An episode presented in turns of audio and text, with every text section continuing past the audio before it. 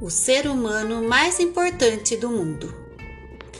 O desafio anual da escola era a seguinte pergunta: Qual o ser humano mais importante do mundo? A melhor resposta valia uma bolsa de estudos para o ano seguinte.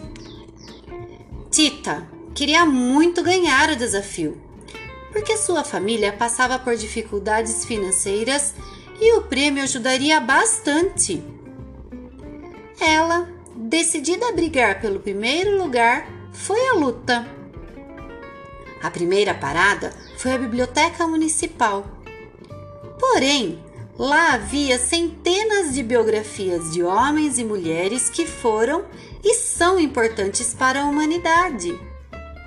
Tita fez algumas anotações, mas não encontrou uma resposta. Em seguida, a garota foi pesquisar na internet.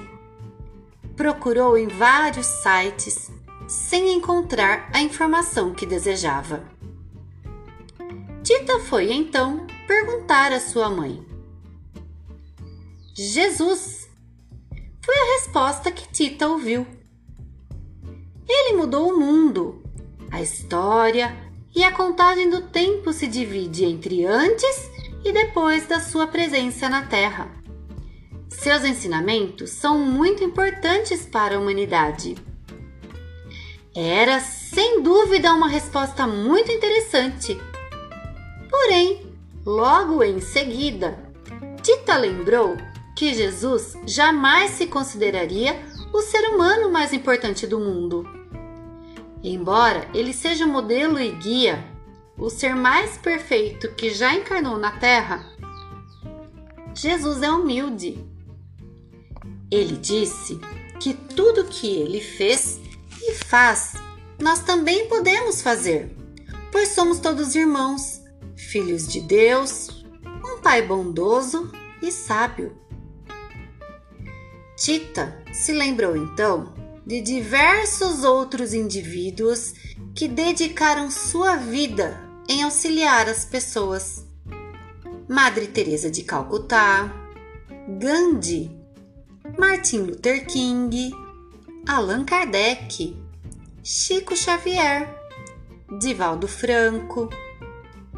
Todos eles são exemplos de amor ao próximo. É isso! disse Tita bem alto. Descobri quem é o ser humano mais importante do mundo! E ela elaborou a resposta, que ganhou o primeiro prêmio e a bolsa de estudos. Vamos conferir a resposta de Tita? Conforme ensinado por Jesus, o ser humano mais importante do mundo é o meu próximo, aquele que precisa de mim e me oportuniza realizar a caridade através de pensamentos, palavras e ações. Assim, considerando o meu próximo o ser humano mais importante do mundo, a quem devo respeitar, amar e fazer o bem, caminho na direção de Deus, nosso Pai. Texto escrito por Cláudia Schmidt.